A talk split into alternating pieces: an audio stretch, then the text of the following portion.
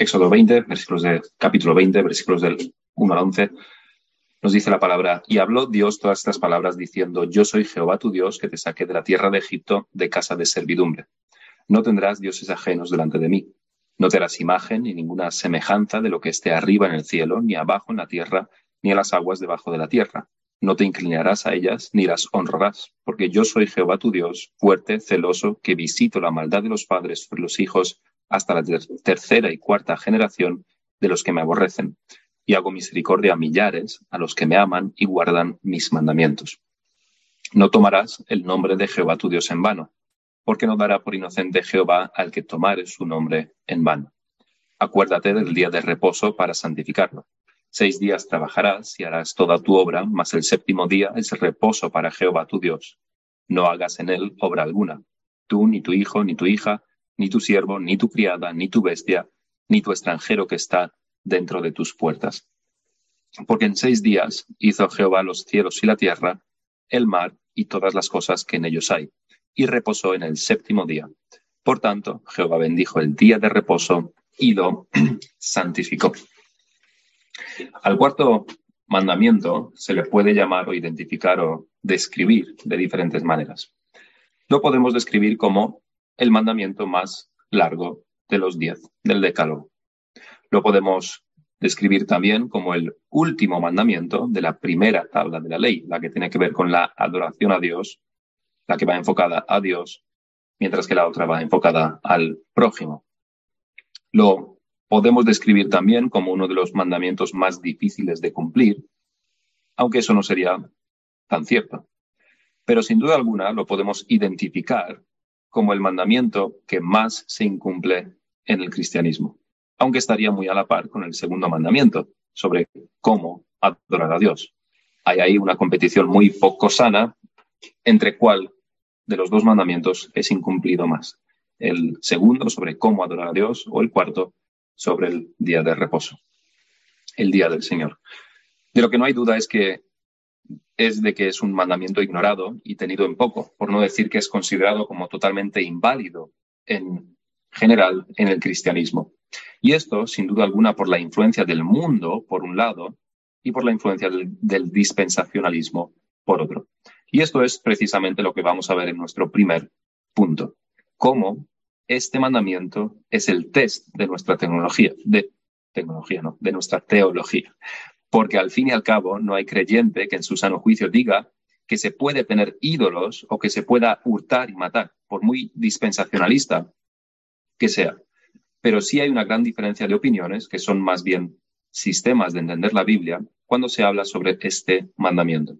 En segundo lugar, vamos a ver la importancia de este mandamiento.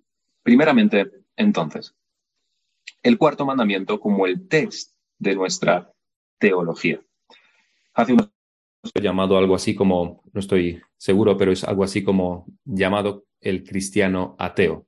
Y el autor se refería a aquellos que se llaman cristianos, pero que viven como si no hubiera Dios.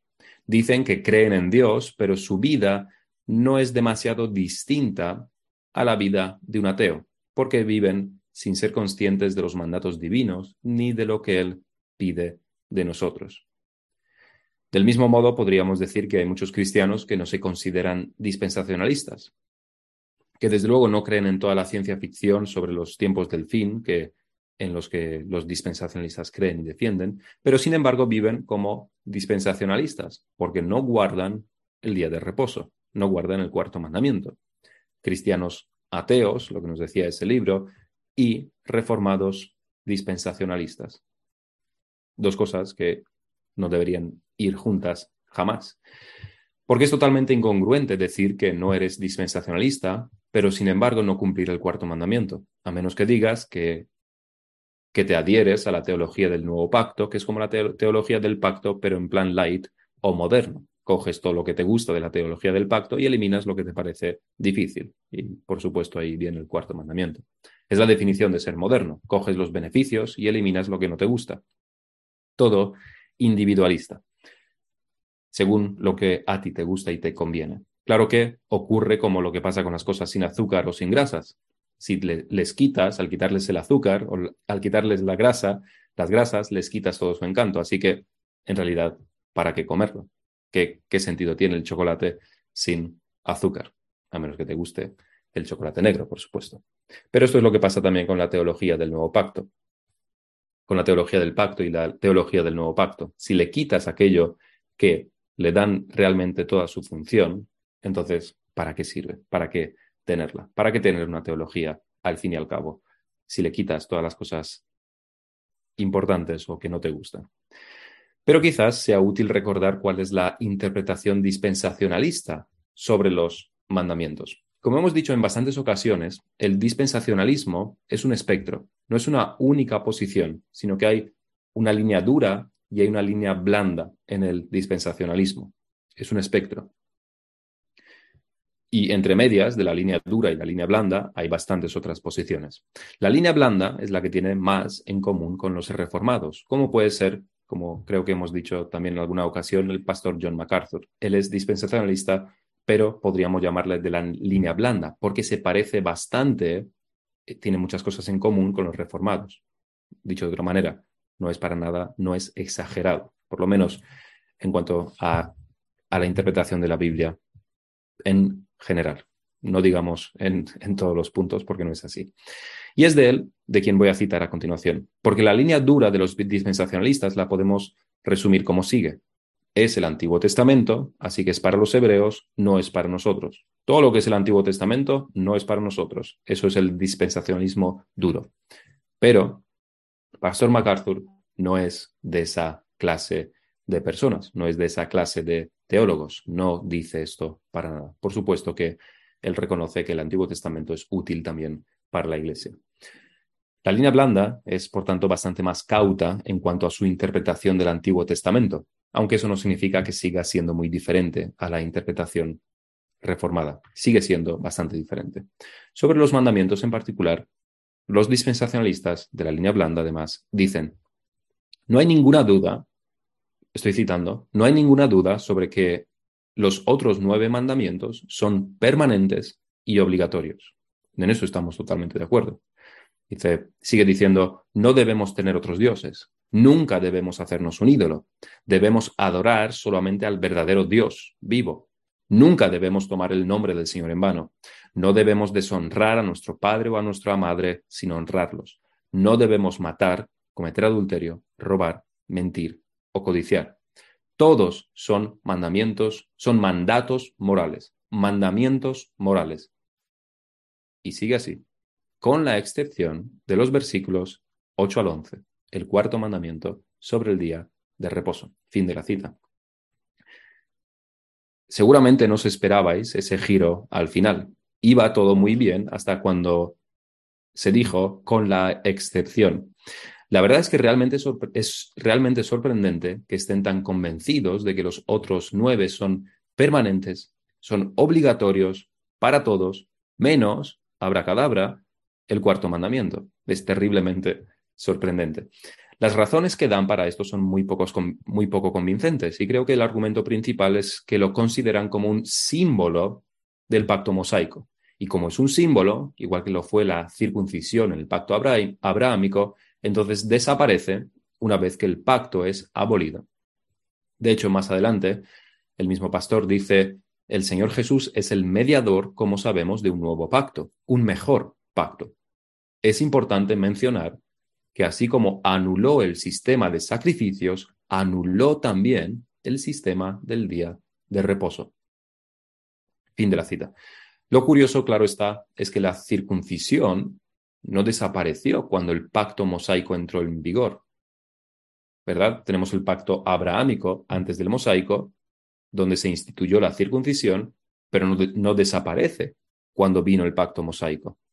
Y el símbolo del pacto noaico con Noé, el arco iris, que yo sepa, tampoco ha desaparecido todavía. Así que podríamos decir esto, lo primero, que el que sea un símbolo de un pacto no significa que no permanezca en los demás pactos. De todos modos, de nuevo quiero volver a mencionar que ellos creen que los demás mandamientos siguen en pie, pero solamente este, el cuarto, es el que no sigue en pie. Solamente este es la, excepción.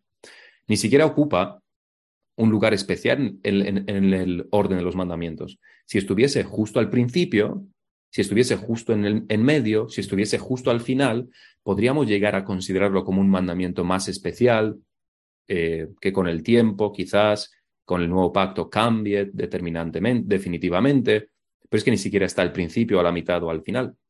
No hay absolutamente nada que indique que es un mandamiento que deba ser considerado aparte y es diferente y es temporal con respecto a los demás.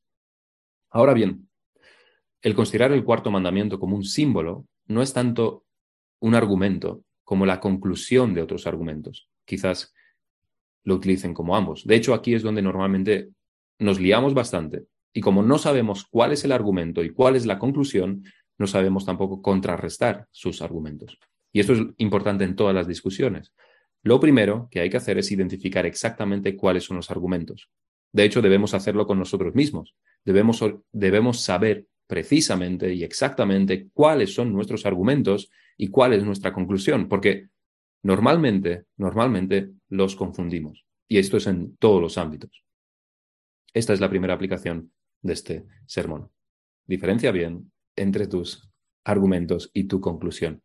Pero los argumentos, esto es un poco en tono de broma, por supuesto. Los argumentos de los dispensacionalistas son básicamente tres. El primero, el primero de sus argumentos es que en el Nuevo Testamento no se nos manda en ningún momento guardar el día de reposo o el domingo. El segundo es que es lo que dice Colosenses 2.16, que ahora veremos. Y el tercero es sobre cómo el Señor Jesús trató el día de reposo. Vamos a ver cada uno de estos tres argumentos de los dispensacionalistas en más detalle. Primero, entonces, el argumento que utilizan es que el mandamiento no se repite en el Nuevo Testamento. No se repite. No, se, no hay un claro mandato de parte de Pablo o de los apóstoles de que hay que guardar, de que haya que guardar el día de reposo. Ni siquiera, por ejemplo, en Hechos 15, en el concilio de Jerusalén, se habla de esto. No se manda a los gentiles guardar el día de reposo. Pero la verdad es que si miramos atentamente, tampoco se requiere en el, en el Nuevo Testamento específicamente el no tomar el nombre de Dios en vano. No se requiere. No vais a encontrar que, que Pablo diga en el Nuevo Testamento a los Efesios, Gálatas, Filipenses, lo que sea, que no deben tomar el nombre de Dios en vano. No lo dice. Tampoco se requiere específicamente que no nos hagamos imagen. Vale que no tengamos ídolos. Nos dice, sabemos que el, apóstol Juan termina con guardaos de los ídolos. Por supuesto, pero y una imagen de Dios, y una imagen del Señor Jesús, y una imagen de la Virgen. No se requiere específicamente, no se manda específicamente de que no nos hagamos una imagen del Señor Jesús, una imagen de... No se nos requiere, se nos requiere que no tengamos ídolos, vale, sí, pero y una imagen. Alguien muy cercano y a quien respetaba mucho en calidad de maestro de la palabra, me dijo a mí y a otros que qué es lo que había de malo en que se hicieran cuadros o imágenes y se pusiesen en las iglesias para así educar a los que no sabían leer sobre las historias bíblicas. O, otro, otro caso, imagínate a un cristiano que puede centrarse más, cuando está orando, se puede centrar más en la oración si tiene un crucifijo con Cristo incluido o un cuadro con el Señor Jesús. Y entonces puede centrarse más, concentrarse más en la oración. Le ayuda a orar. ¿Qué habría de malo? ¿Cuál es el problema en que se haga esto? Pues realmente, si te guías solo por el Nuevo Testamento, obviando la ley moral, obviando el Antiguo Testamento, absolutamente no hay nada de malo. ¿Por qué no? No se nos prohíbe específicamente. No hay ninguna razón. Que te parezca católico, que te parezca ortodoxo, no es un argumento. Te puede parecer muchas cosas, pero no es un argumento. En ese momento, cuando, cuando se me pusieron estos dos problemas o casos, no respondí, por vergüenza mía, para mi vergüenza, no respondí lo que tenía que responder, que es lo siguiente. El segundo mandamiento lo prohíbe. Y fin de la discusión. Ahí debemos terminar con la discusión. El segundo mandamiento prohíbe hacernos imagen con, este, con estos propósitos. Pero nuestros hermanos dispensacionalistas lo quieren aplicar al cuarto mandamiento y no al segundo o al tercero, que tampoco se repiten en el Nuevo Testamento. Solo lo aplican al cuarto. Lo que decía antes, abracadabra, solamente el cuarto es el que no se aplica. De todos modos, aunque no haya un mandato específico sobre esto, eso no significa que no sea válido. Sin que no haya un mandato específico en el Nuevo Testamento sobre alguno de los mandamientos, da igual cuál de ellos sea, no significa que no sea válido. Esta manera de pensar está equivocada. El, pensar que si no se repite, entonces ya no es válido.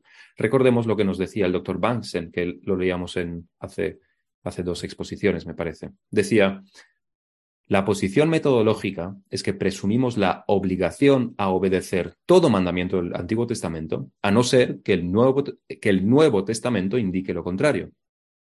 Hemos de presumir continuidad en vez de discontinuidad con el Antiguo Testamento. Esto no quiere decir que no hay ningún cambio del Antiguo al Nuevo Testamento, de hecho hay cambios importantes. Sin embargo, la palabra de Dios tiene que ser el criterio que defina precisamente cuáles son esos cambios para nosotros. No podemos presuponer ni forzar tales cambios en el, Nuevo Testamento. La palabra de Dios se debe tomar como autoridad continua hasta que Dios mismo lo revela de otra manera. Y, por supuesto, eso es lo natural. Esto es la palabra de Dios, eterna. ¿Cómo vamos a decir lo contrario?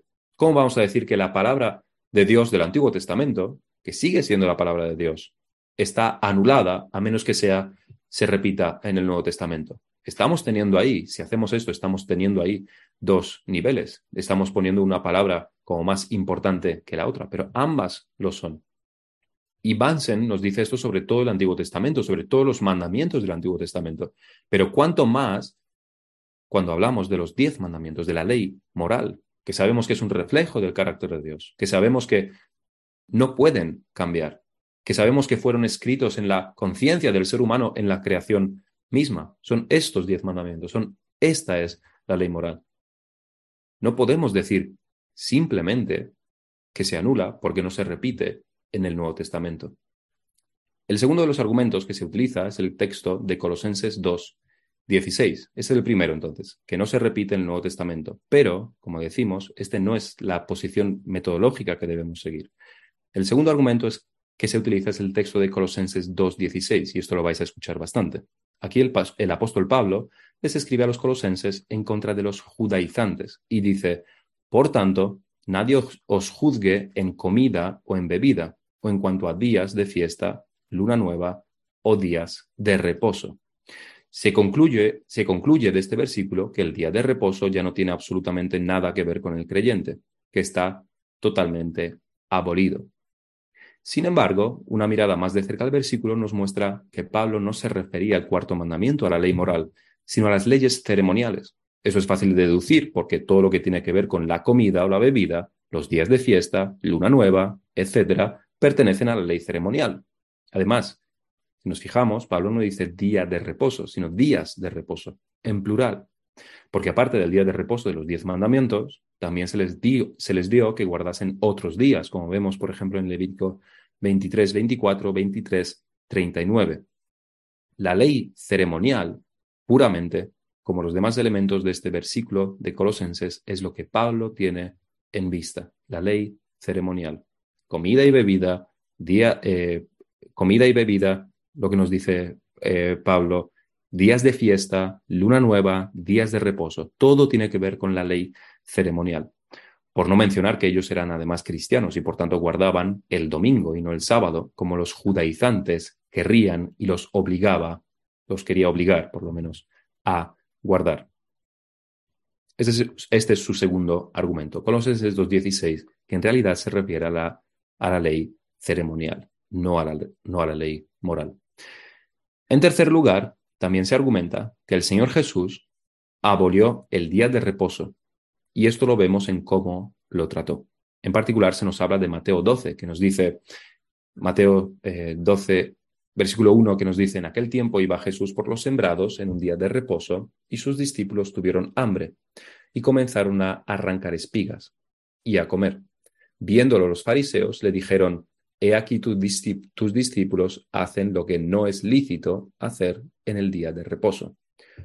Por supuesto que el Señor Jesús no se deja acusar por ellos y defiende que lo que han hecho está bien.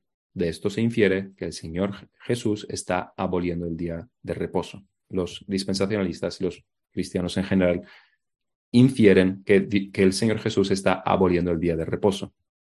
También en el mismo capítulo 12 de Mateo se nos relata lo siguiente, versículo 9. Pasando de allí vino a la sinagoga de ellos, y aquí había, había allí uno que tenía seca una mano y preguntaron a Jesús para poder acusarle, ¿es lícito sanar en el día de reposo? Él les dijo, ¿qué hombre habrá de vosotros que tenga una oveja y si ésta cayere en un hoyo en el día de reposo, no le eche mano y la levante? Pues cuanto más vale un hombre que una oveja. Por consiguiente, es lícito hacer bien, hacer el bien en los días de reposo. Entonces dijo aquel hombre, extiende tu mano. Y él extendió y le fue restaurada sana como la otra. Y saliendo los fariseos, tuvieron consejo contra Jesús para destruirle. Estos pasajes los, vemos con, los veremos con más detenimiento después, después en el próximo, la próxima exposición, para saber lo que el Señor Jesús nos enseña sobre el día de reposo. Pero lo que, lo que no nos enseña, lo que no enseña, es que da absolutamente igual guardarlo o no guardarlo. No podemos llegar a esa conclusión porque no es por lo que el Señor está abogando aquí. Primero, porque el cuarto mandamiento no prohíbe coger espigas del campo para comer, cuando ellos estaban probablemente de viaje y lejos de sus casas. Fue una imposición de los fariseos, igual que el número de pasos que podías dar o que no podías levantar ninguna cosa en el día de reposo, que es otro pasaje, otro, eh, sobre otro milagro del Señor Jesús, que también le acusan de lo mismo, cuando sanó a un paralítico al igual que hacer bien o no. Esto no está recogido en la ley. No, se prohíbe en la ley hacer bien en el día de reposo. No se prohíbe levantar, levantar cosas. No se prohíbe dar más que cierto número de pasos. No se prohíbe coger espigas del campo. No está recogido en la ley. Pero los fariseos concluyeron que no podías hacer absolutamente nada en el día de reposo, ni siquiera el bien. Claramente, una exageración, y más que una exageración, una tergiversación de la ley. Los hechos y las palabras del Señor Jesús no van dirigidos en contra de la ley, igual que lo hizo, que lo hiciese en el, en el Sermón del Monte, sino lo que Él hace y lo que Él dice está en contra de la, esta interpretación estrecha, fría, sin compasión y totalmente exagerada de los fariseos. Una vez más, el Señor les reprende con sus hechos, esta vez por añadir a la ley de Dios. Este es su pecado y por eso el Señor Jesús los reprende y es tan tajante, intransigente con ellos. De hecho, es sumamente curioso que el Señor no mencionó el cuarto mandamiento y los excesos de los fariseos en el Sermón del Monte, sino que el Señor Jesús esperó a mostrárselo, no con palabras, sino con hechos. En el cuarto mandamiento les critica por varios asuntos, pero aquí, para el cuarto mandamiento, lo hace no con palabras, sino con hechos. Pero tiene el mismo efecto, tiene el mismo efecto devastador, ya que después de esto buscaban destruirlo. Se había metido con ellos directamente y eso no iban a permitirlo, ya no solo con palabras, sino incluso con hechos. Y por eso destruirlo. En segundo lugar, ahora que hemos visto estos argumentos de los dispensacionalistas que no son para nada válidos, en segundo lugar, vamos a ver la importancia de este mandamiento. Y es difícil, es realmente difícil empezar a exponer, porque ¿cómo lo hace? ¿Cómo expones que un mandamiento es importante? Porque no hay mandamiento que no sea importante. Y sin embargo, sin embargo, nos cuesta entender su importancia. Sobre todo sobre este mandamiento en particular. Pero esto en general, porque, por ejemplo, a los jóvenes les cuesta entender muchísimo por qué honrar a tu padre y a tu madre es importante. No lo entienden. Les cuesta mucho entenderlos. Y así con los demás mandamientos cuando nos afecta directamente. Porque este mandamiento nos afecta de forma directa, visible y nos inoportuna bastante.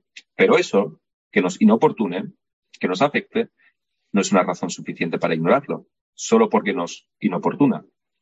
No querríamos que el ladrón dijera que el mandamiento el mandamiento de no robar no es importante solo porque quiera seguir robando. El adúltero diga que el adulterio, al fin y al cabo, no es tan importante, solo porque quiere seguir adulterando. Pero eso es lo que hacemos muchas veces con los mandamientos de Dios. Pero para hablar de la importancia del, del mandamiento, vamos a traer dos pasajes. Antes debemos decir dos cosas. Es normal que este mandamiento nos inoportune por un lado y es normal que perdamos cosas por otro lado está hecho para que nos inoportune, en el sentido de que es una pausa en nuestros quehaceres diarios. Es un muro que nos impide seguir haciendo lo que hemos estado haciendo a lo largo de la semana. Es como cuando se nos va la luz o el Internet en el trabajo. Nos inoportuna, aunque claramente tiene un lado positivo, igual que el mandamiento. Es normal que perdamos cosas, cosas como dinero. El mandamiento, por cumplir este mandamiento me refiero, el mandamiento está hecho para eso. Es una prueba visible, real, material, en la que nuestra fe es puesta a prueba. Quizás tan visible, real y tan, tan material que no nos gusta. Los billetes de avión son más baratos en domingo. No queremos perder un día de vacaciones. Ganaríamos bastante si hiciéramos ese trabajo en domingo. La cuestión es, ¿confías en Dios en que Él proveerá para ti? ¿Confías en Dios en que es mejor guardar sus mandamientos y que Él te puede dar un mejor descanso que el que tú buscas quebrantando su mandamiento? Se trata de fe, es una prueba de fe. Este mandamiento es una prueba de fe. Así que de nuevo, sí, el día del Señor nos inoportuna en ese sentido. Y sí, está hecho para que perdamos dinero. Pero eso lo vamos a ver mejor en los dos siguientes pasajes. El primero está en números 15, versículos 32 en adelante. Números 15, versículo 32 dice, estando los hijos de Israel en el desierto, hallaron a un hombre que recogía leña en el día, en día de reposo. Y los que le hallaron recogiendo leña lo trajeron a Moisés y a Aarón y a toda la congregación. Y lo pusieron en la cárcel porque no estaba declarado qué se había de hacer. Y Jehová dijo a Moisés, irremisiblemente muera aquel hombre. Apedréelo toda la congregación fuera del campamento. Entonces lo sacó la congregación fuera del campamento y lo apedrearon y murió, como Jehová mandó a Moisés.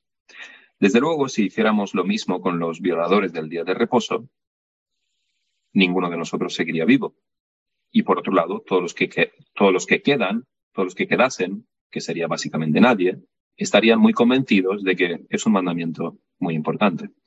Cuando leemos este pasaje, debemos tener en cuenta que los diez mandamientos son también el corazón del pacto mosaico. Lo son, desde luego.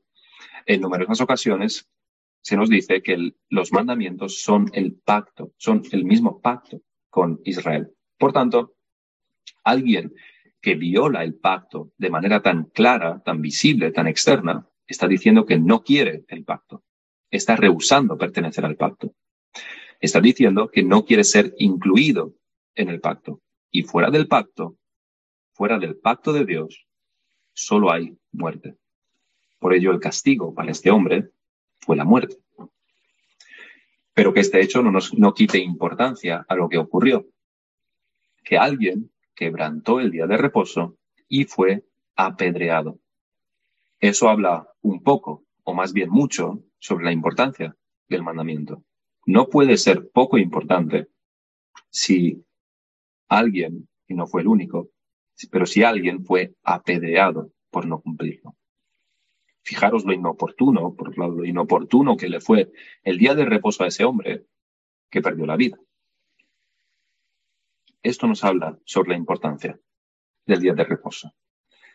El segundo texto, que tiene que ver con el dinero, lo encontramos en Nehemías 13, del versículo 15 en adelante. Nehemías 13. Dice, en aquellos días vi en Judá algunos que pisaban en lagares en el día de reposo, y que acarreaban haces, y cargaban asnos con vino, y también de uvas, de higos y toda suerte de carga, y que traían a Jerusalén en día de reposo. Y los amonesté acerca del día en que vendían las provisiones. También había en la ciudad tirios que traían pescado y toda mercadería, y vendían en día de reposo a los hijos de Judá en Jerusalén. Y reprendí a los señores de Judá y les dije, qué mala cosa es esta que vosotros hacéis, profanando así el día de reposo. ¿No hicieron así vuestros padres y trajo nuestro Dios todo este mal sobre nosotros y sobre esta ciudad? Y vosotros añadís ira sobre Israel, profanando el día de reposo. De lo que nos habla este pasaje de Nehemías, de Nehemías 13, es del bolsillo. Sus negocios tenían que parar durante el día de reposo. Y eso no era conveniente ni para sus bolsillos ni para lo, que tenían que conseguir. Jerusalén era una ciudad importante y los mercaderes hacían rutas y probablemente no podían cuadrar exactamente los tiempos para pasar por las diversas ciudades. Desde luego no era conveniente para ellos pasar en otro día. Y puede que algunos no aceptaran las condiciones de los judíos y no volverían a Jerusalén y no venderían su mercancía allí. Ya menos oferta y misma demanda, más precio, más tenían que pagar. No es una buena estrategia comercial cerrar el negocio el domingo, por lo menos no en condiciones normales. Si tienes que llegar de A a B, no es bueno que un día entero te quedes parado y no viajes. Si te pagan por día trabajado o por el trabajo hecho, no trae beneficio económico estar un día sin ser productivo. No, no sirve económicamente. Todo lo contrario. El día de reposo, tal como lo vemos aquí en Nehemías, está en parte hecho para que perdamos dinero. De hecho, el pastor Reichen nos cuenta de que cuando a Bill Gates le preguntaron por qué no creía en Dios, Bill Gates respondió, solo en términos de uso del tiempo, la religión no es muy eficiente. Hay muchas más cosas que podría estar haciendo un domingo por la mañana. Así que por eso él rechaza la religión, o una de las razones por lo menos, que no es eficiente. Y no, desde luego, el cuarto mandamiento no se nos ha dado para que podamos ganar más dinero, para estudiar lo que hemos querido o podido estudiar los demás días de la semana para que podamos hacer todo lo que queramos hacer como si fuera un día extra que tenemos. No. Se nos ha sido dado para parar, para descansar, para santificar este día, dándole un uso especial. Sin embargo, no significa que sea, por tanto, un incordio, que el día de reposo sea un incordio y que sea una molestia, ni siquiera desde el punto de vista físico, por no hablar del espiritual. Porque por mucho que un coche de Fórmula 1 avance y pueda adelantar a, los demás sin parar en boxes, a la larga la jugada le va a salir mal. Sus neumáticos ya no rendirán y como poco perderá lo ganado. O bien le explotará una rueda y no podrá terminar la carrera, por no hablar de que puede perder la vida también, por no parar, por no descansar. Descansar no es malo ni siquiera para nuestro cuerpo, ni siquiera para nuestros negocios. Y para nuestras almas, cuando guardamos el día del Señor como debemos, es el alimento más nutritivo que podamos tener. Y es el oasis que encontramos tras seis días de viaje por el duro desierto.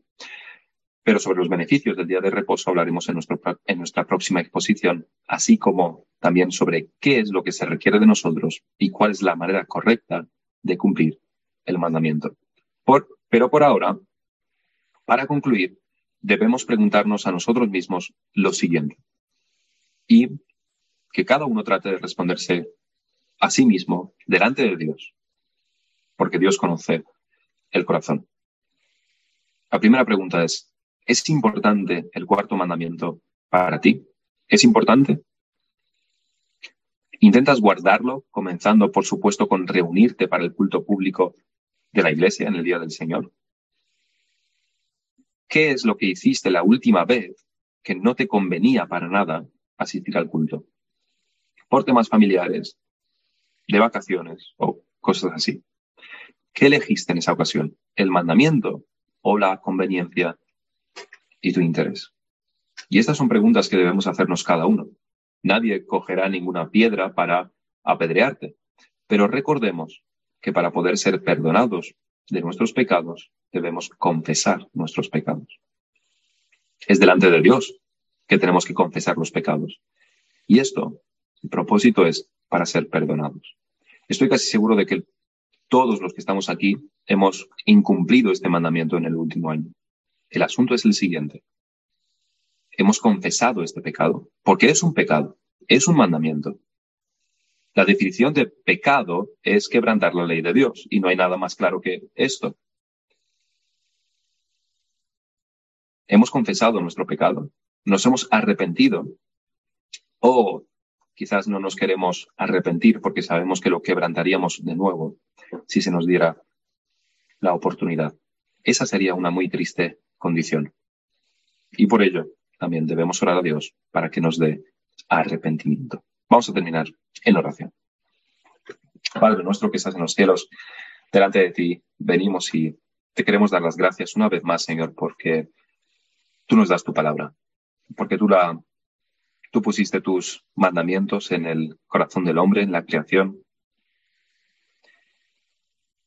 porque aún después de la caída, cuando estos mandamientos están borrosos o también completamente desaparecidos, alguna en, el corazón de muchos.